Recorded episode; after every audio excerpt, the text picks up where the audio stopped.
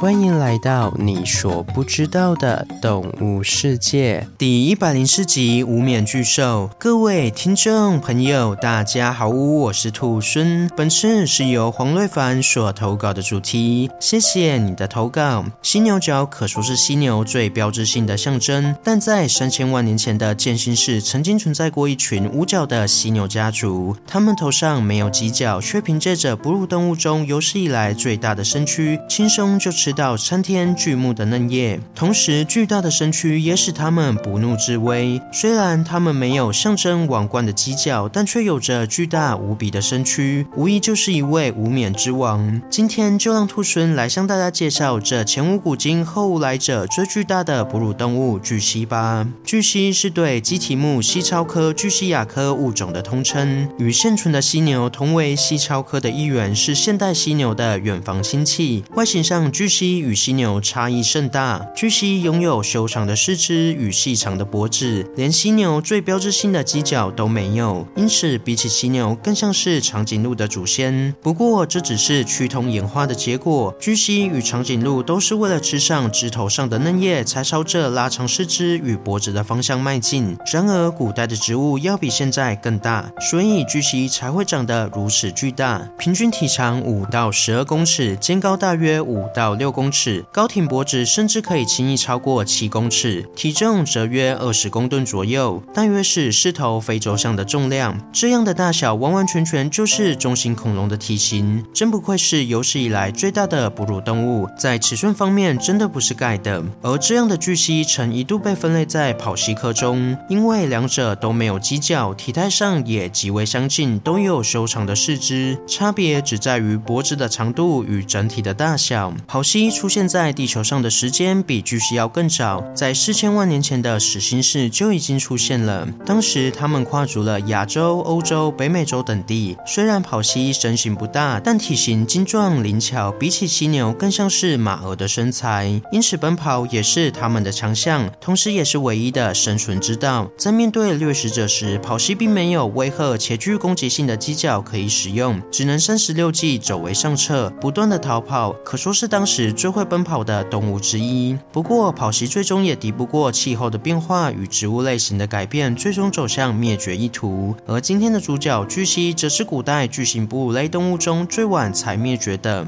要知道，在渐新世后期，气候越来越寒冷干燥，因此许多大型食植性动物大量灭亡，唯有巨蜥还坚持了一段时间。而在这末日般的景象中，巨蜥因为身材高大，还有巨树的树叶可以吃。虽然巨树比其其他植物更耐寒，但也有限，最终还是会凋零。而以植物为食的巨蜥，最终也敌不过这样的变化，直到最后一头巨蜥倒下，从此巨蜥就此灭绝。不过，巨蜥的存在以及它们的移动路线，对现今的考古学来说，可是一大贡献。要知道，巨蜥家族是起源于亚洲土生土长的原住民，后期才稍微往西扩展到东欧的高加索、罗马尼亚和南斯拉夫等地，且一生从未到过北美、西西欧和非洲等地。而在亚洲国家，则以中国为巨蜥的主要栖地。因此，研究巨蜥过去的动向，可说是探讨古代中国地理环境的关键。这是因为巨蜥是栖息在林地之中的动物，所以巨蜥并没有翻山越岭的技巧，只能在林地与平地间迁徙。而据中国研究团队表示，巨蜥曾经在青藏高原上奔驰，这就表示在三千万年前，青藏高原还未升高至如今的高度，使它们能从南亚一路扩散至中国西北部，并在两地之间迁徙漫游，不会被高原阻碍。这一发现无疑是对中国地理环境的一大贡献。好了，今天的故事就分享到这边喽。对巨蜥有什么其他的想法，欢迎在底下留言。如果喜欢我的节目，也欢迎追踪订阅及分享给身边对动物自然有兴趣的朋友吧。最后，想要鼓励兔孙的话，可以到 Apple Podcast 上给兔孙五星评价，或是点开赞助页面给予兔孙小额的回馈。回馈的金额一部分也会捐给相关的动物福利机构。这样一来，除了可以给兔孙鼓励外，还可以做善事。那我是兔孙，我们下次见，拜拜。